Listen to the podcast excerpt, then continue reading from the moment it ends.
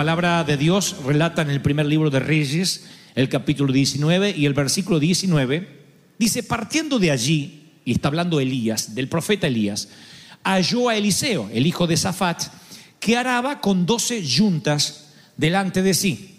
Y él tenía la última.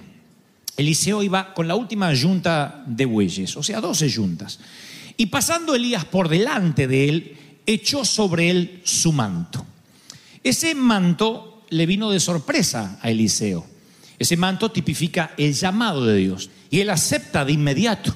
Y ahí acá empieza una historia extraordinaria que estoy seguro que muchos de ustedes han oído, pero nunca como el Señor nos la hablará hoy en los minutos que restan.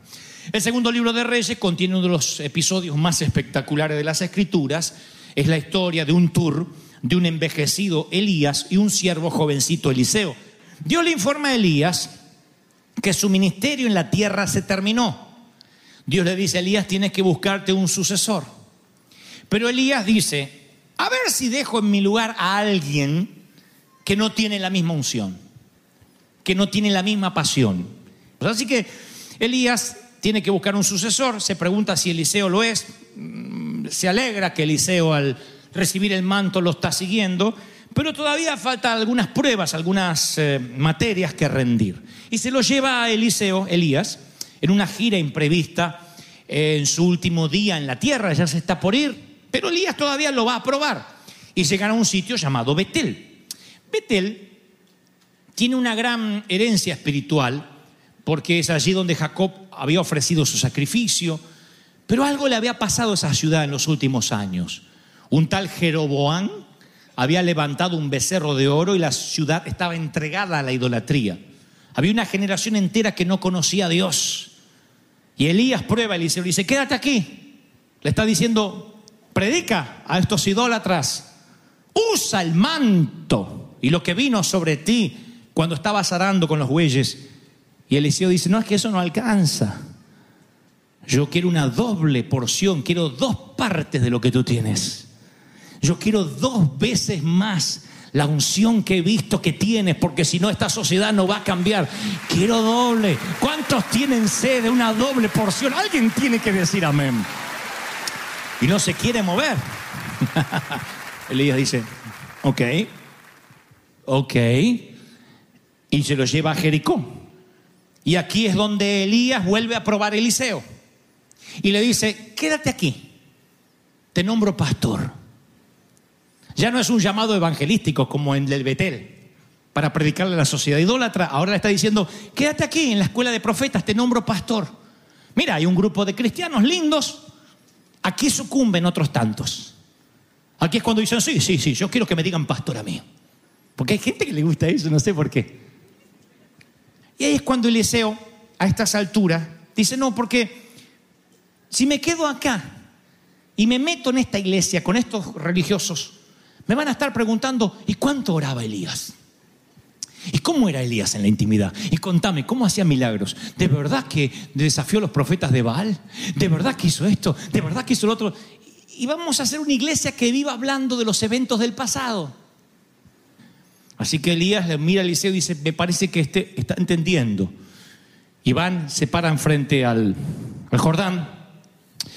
Y entonces cuando se paran frente al Jordán, está Eliseo ahí, Noten que es el mismo que le ofreció un llamado evangelístico y un llamado pastoral y no aceptó.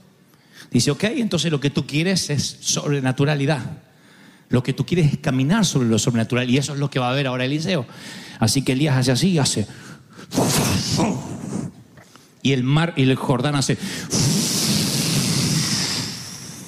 Se empieza a abrir. No es que Elías le está diciendo, mira el poder que tengo.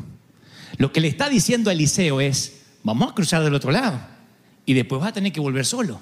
Vas a tener que golpear las aguas, las vas a tener que cruzar como la estamos cruzando ahora.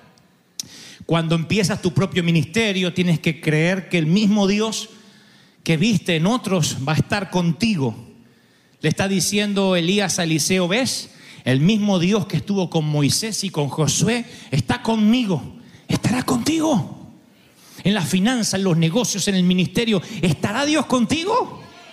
Porque hasta ahora te paraste al lado de un pastor, alguien golpeó las aguas y cruzaste. ¿Y qué cuando nadie golpee las aguas por ti? Cuando estés solo, cuando te toque estar una temporada en el hospital o lejos o no te puedas congregar, ¿funcionará tu manto? ¿Te das cuenta porque necesitas una doble porción para tus propios milagros? Dios dice, quiero hacer milagros en tu propia vida. No puedes vivir de unción ajena, no puedes tener espiritualidad prestada. Dios no tiene nietos, Dios tiene hijos y Dios usa a sus hijos a sus hijos y te dice la misma unción, el mismo poder, la misma autoridad está sobre ti. ¿Alguien lo cree? Dígame amén. Aleluya. Y ahora viene el tiempo del segundo manto. Este es el que se hubiese perdido Eliseo de haberse quedado en Betel como evangelista o en Jericó como pastor. ¿Qué estoy diciendo? Que hay muchos que están como evangelistas, como pastores, como maestros, como profetas y no tienen el segundo manto porque se quedaron a mitad de camino con el puesto. Tan solo porque un manto vino sobre ellos, creyeron que estaban capacitados, pero no tienen el segundo manto, que es la unción sobrenatural, lo que tú no puedes hacer. Bendito los discapacitados como yo, los que no tenemos estudios importantes ni diplomas colgados en la pared, que dependemos, como depende un asmático del oxígeno, de ese segundo manto. No podemos vivir del primero. Yo no puedo vivir de ese primer llamado a los 19 años.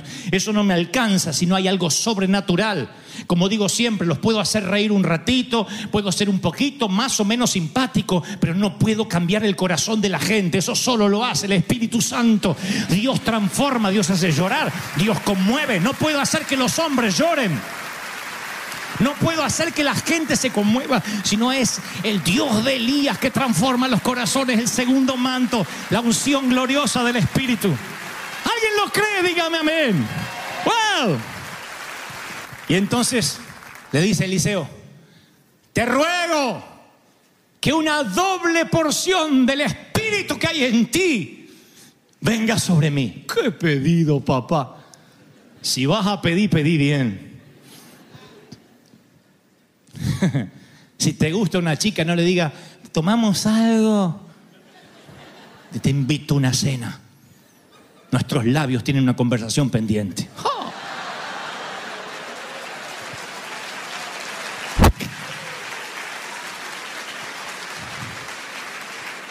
A lo mejor te da un cachetazo, pero bueno, si va a pedir, pedí bien.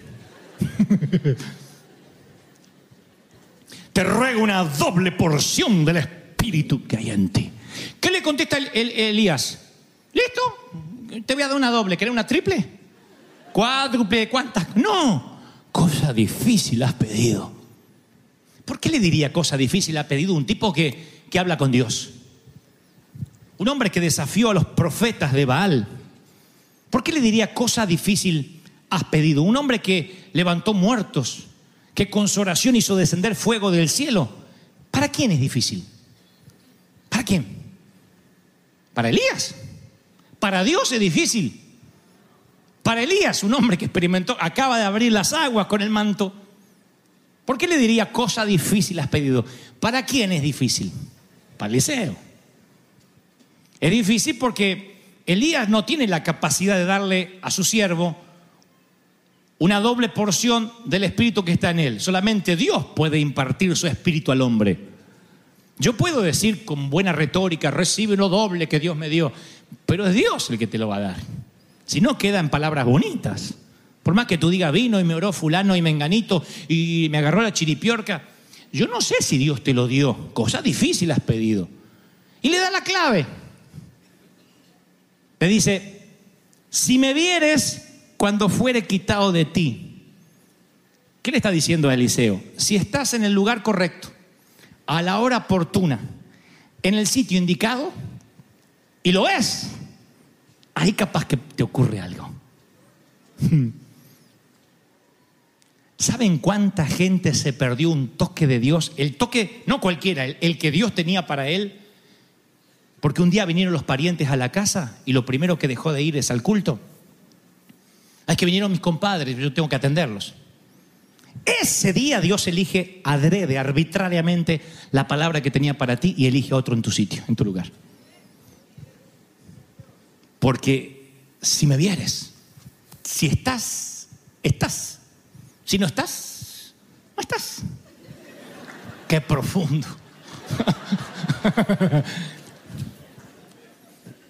es estar en el lugar correcto. El siervo está ahí. Ah, esto pasa hasta en el ámbito artístico. Hay un famoso, hoy es multimillonario, cantante, fue gobernador de uno de los estados de Argentina, se llama Ramón Ortega. Él, vendía café. Es todo lo que hacía, cafetero. Se vino y se colgaba los cafés, los termos así, y vendía café. Y se paraba en la puerta de un canal de televisión. Y todos los días estaba en la puerta hasta que ve a alguien, se llama Antonio Carrizo, famoso en mi país, y le dice, ¿me dejaría vender café dentro del canal? Él no quería vender café dentro del canal, él quería que lo vieran cantar. Y entonces se puso a vender café y siempre estaba allí. Muy parecido a la historia de Roberto Gómez Bolaños. Roberto Gómez Bolaños tiraba los cables y acomodaba detrás de las cámaras así. Y un día escuchó que faltaba un actor y él dijo, yo me animo. Le dijeron, el que tira cables dice que actúa. Así empezó la carrera de Chespirito. Este hombre que les cuento de Argentina servía café y un día literalmente preguntan si alguien sabe tocar la guitarra y nadie sabe tocar la guitarra y él dice, sí, yo toco la guitarra y canto. Ese día dejaría de, tomar, de, servir café para siempre para transformarse en una estrella de la canción. El rey, le dirían en Argentina, grabaría miles de discos, se haría millonario, haría películas y fue uno de los que vino a uno de los superclásicos hace muchos años. Cambió la historia por estar en el lugar correcto, a la hora indicada, en el sitio oportuno. Eso es algo que tienes que hacer tú, estar ahí. Si pasa el maestro, subirte un árbol, petizo. Si eres ciego, gritar, hijo de David, ten misericordia de mí, grita. No puedes orar. Si Dios quiere, Él sabe que estoy ciego, Él me va a buscar. Ahí estaría ciego el desgraciado. Grita. Sale detrás de una roca y dice, si quieres, si quieres, si quieres, puedes tocarme. Y sale detrás de una roca, hacen algo. Alguien se abre paso entre la multitud. Es una mujer con una enfermedad vergonzante, es flujo de sangre, es algo que los varones no quieren oír y otras mujeres no se atreven a contar. Y ella toca el manto y se abre, es inmunda. Le dicen inmunda, pero toca el manto de Jesús. Virtud salió de mí, dice el Señor. Haz algo. Algo hace que conmueve los cielos, rompe un techo, baja el paralítico. En el lugar correcto, a la hora indicada, en el sitio oportuno. Alguien tiene que decir amén. Por eso es bueno que los chicos a los 12 años ya estén acá. Aunque tú los veas que están así y leen la Biblia. Yo estaba a los 12 años y me leía la Biblia porque teníamos la Biblia y el himnario, que era la espada y el cuchillo. Y estaba así, crónica, Ezequiel. Eran predicas aburridas. Lo que hubiese dado por un pastor como yo. Qué humilde. yo me hubiese divertido con un pastor como yo. No había. Eran todos normales. En esa época eran todos normales. Eso usaba gente muy normal. Eran pastor que decía la palabra de Dios, habla la Biblia en Eclesiastes. Dígale que está a su lado Eclesiastes. Eclesiastes. Otra que tallarín, eclesiastés. Ahora volteas a su hermano y dígale, el Señor está hablando, el Señor está hablando, el Señor está hablando. Y yo estaba así.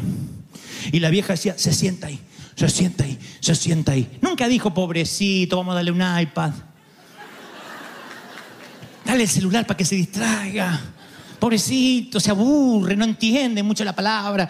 Mi mamá sabía, mi papá sabía que ahí, en un banco, Iba a haber un momento que por estar en el lugar indicado, en el sitio correcto, la hora oportuna, Dios me iba a tocar. Y un día viene un profeta y dice, yo sé que estás en crisis, me lo dice en tus ojos y me mira. Y yo siento, yo siento que esa palabra va a transformar mi vida. Era un niño. Hay un momento que Dios puede transformar la vida de un niño en el adulto que podría ser con la unción de Dios. Si estás allí, en el lugar correcto. Si me vieres si estás donde tienes que estar sirviendo como cuando te encontré con la yunta de bueyes, ah, es una posibilidad que tengas una doble porción del Espíritu cuando fuere quitado de ti. Y este, esto es lo que Dios me dice que te diga, lo medular del mensaje. El segundo manto, Elías no se lo va a dar. Ese manto sobrenatural no es algo que se entrega voluntariamente. Yo puedo decir, ¿quién quiere ser voluntario en River Church? Anótense, llenen una forma. Ese es el primer manto que te cae así, deja los bueyes y vienes. El segundo manto, la sobrenaturalidad de Dios, esa unción que dices, wow, ¿qué tiene ese hombre, esa mujer? Eso yo no te lo puedo dar. ¿Cómo te lo voy a dar? Si no pude dármelo a mí mismo, ¿cómo, ¿cómo voy a dar lo que no pude traer a mí mismo? Me lo dio el Señor. La doble porción del Espíritu no te la puede dar nadie que no sea el Señor. No es un manto que uno anda regalando. Por lo general es un manto que se cae. O que Dios permite que se caiga. Y tú por estar ahí haces... por estar ahí lo atrapas. ¿Se dan cuenta la diferencia de la primera vez que Eliseo trabajaba y un manto cayó sobre él? Ahora que está en el lugar correcto esperando lo que él quiere. ¿Se dan cuenta cuántos se quedan con ese primer manto y luego sirven en Betel y en Jericó?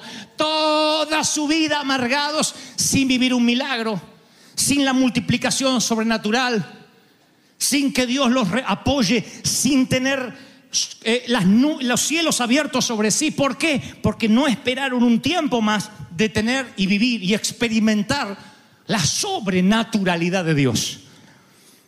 Si me vieres, eso caerá sobre ti. Así que de pronto viene un carro, lo arrebata a Eliseo, a Elías, perdón. Y yo no sé cómo, pero otra vez. Tenía que me he traído uno con velcro, así, como se usan en el teatro. Así que cuando hay un viento, yo me imagino que el carro de fuego, imagínense, es como un helicóptero.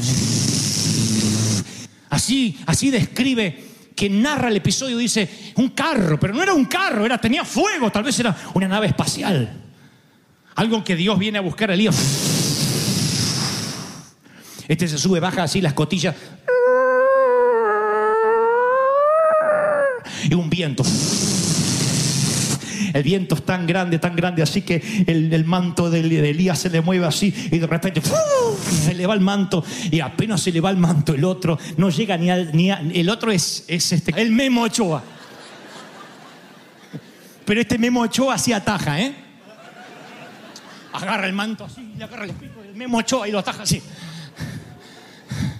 Si me vieres, tendrás una doble porción de lo que yo tengo. Atrapa la unción, está ahí. Los demás profetas no están. ¿Dónde están los seminaristas? No sé. ¿Dónde están los seguidores de Elías? No sé. ¿Dónde están los que se sorprendieron con la unción de Elías cuando él desafió a los profetas de Baal? No hay nadie. En el momento indicado, a la hora oportuna, está el que sirve, el que sirve, el que sirve. Y a él le cae el manto. Y cuando le cae el manto, ¡oh! Dice la Biblia que se lo pone sobre los hombros. ¿Se me perdió pañuelito? Ahí está. Antes muerto que sencillo, Eliseo.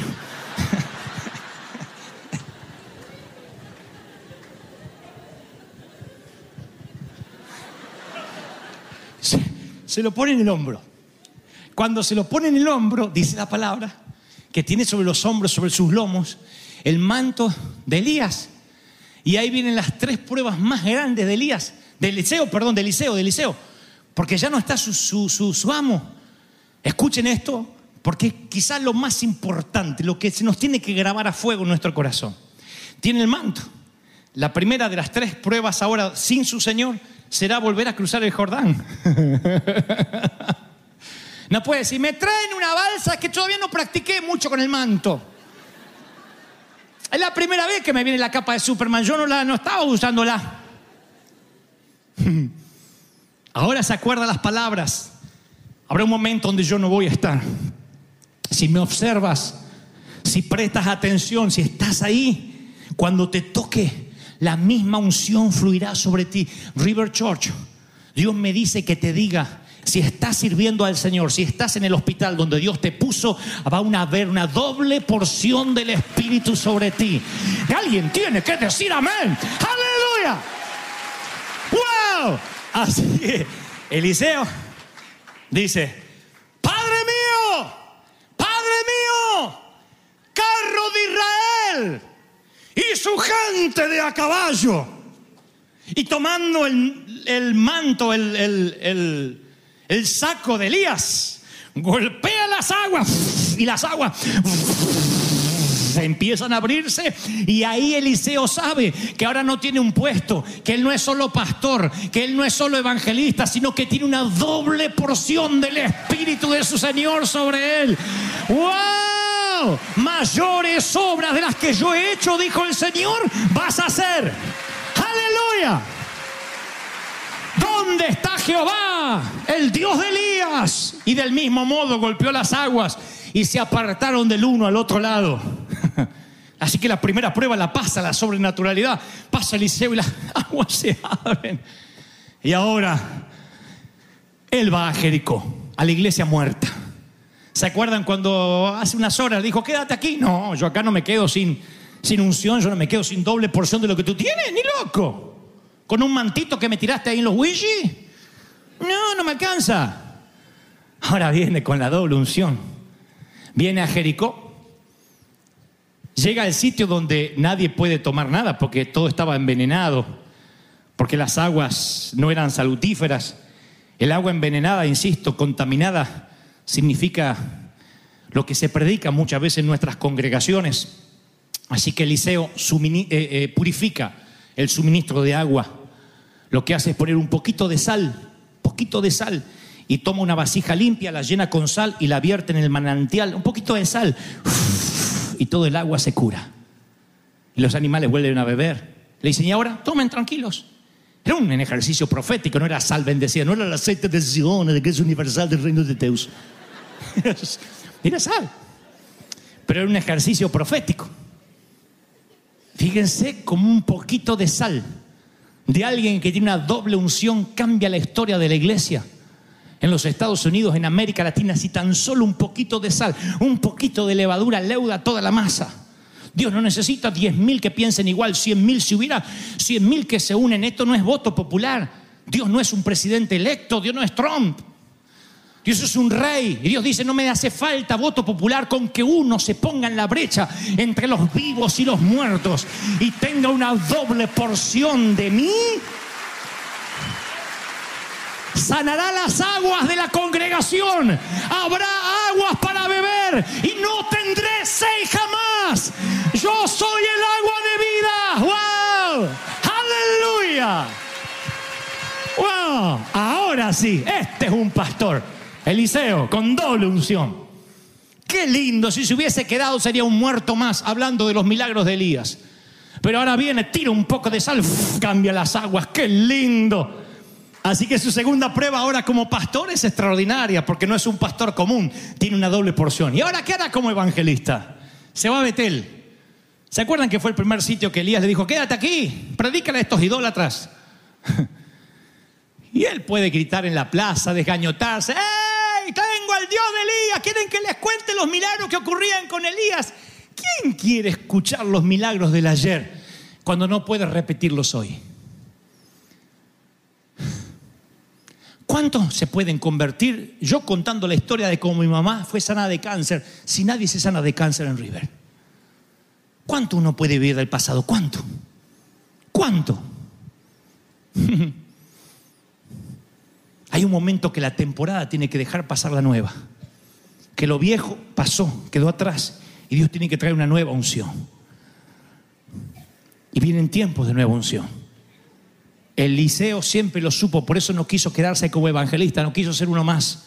Él quiso volver a la ciudad, así como en la iglesia transformó las aguas envenenadas en aguas potables, ahora transformará una sociedad con un solo milagro. La Biblia narra que Eliseo va caminando y unos muchachos de la ciudad le decían, pelado. Creen que estoy inventando, ¿no? Pero está en la Biblia. Ya le voy a decir dónde. Porque dice, esto es la versión de Dante, ¿no? Segunda de Reyes 2.23. ¡Calvo! ¡Ey, pelado! Y entonces Eliseo se enoja, los maldijo, salieron dos osos del monte y despedazaron de ellos a 42 muchachos. Hmm. Te dicen, qué egoísta y qué malo que era Eliseo. Y así estaba lleno del Espíritu. Toda la ciudad se entregó al Señor después por temor. Pues no fue por lo de pelado. Dice algo más que me estoy guardando. ¡Pelado! sube. Se estaban burlando de la ascensión de Elías en el carro de fuego. No estaban creyendo que Elías había sido arrebatado en un carro de fuego, como Eliseo estaba predicando. Entonces le decían, ¡eh, pelado! ¡Sube tú también! ¡Andate en un carro! ¡Andate también! ¡Sube tú también! Tú te puedes burlar de los pelados, de nosotros los flacos, de los que tenemos orejas gruesas y a mucha honra, pero nunca puedes burlarte de lo que hace el Señor o el Espíritu Santo porque se llama pecado imperdonable. De allí mi temor a no tocar los ungidos.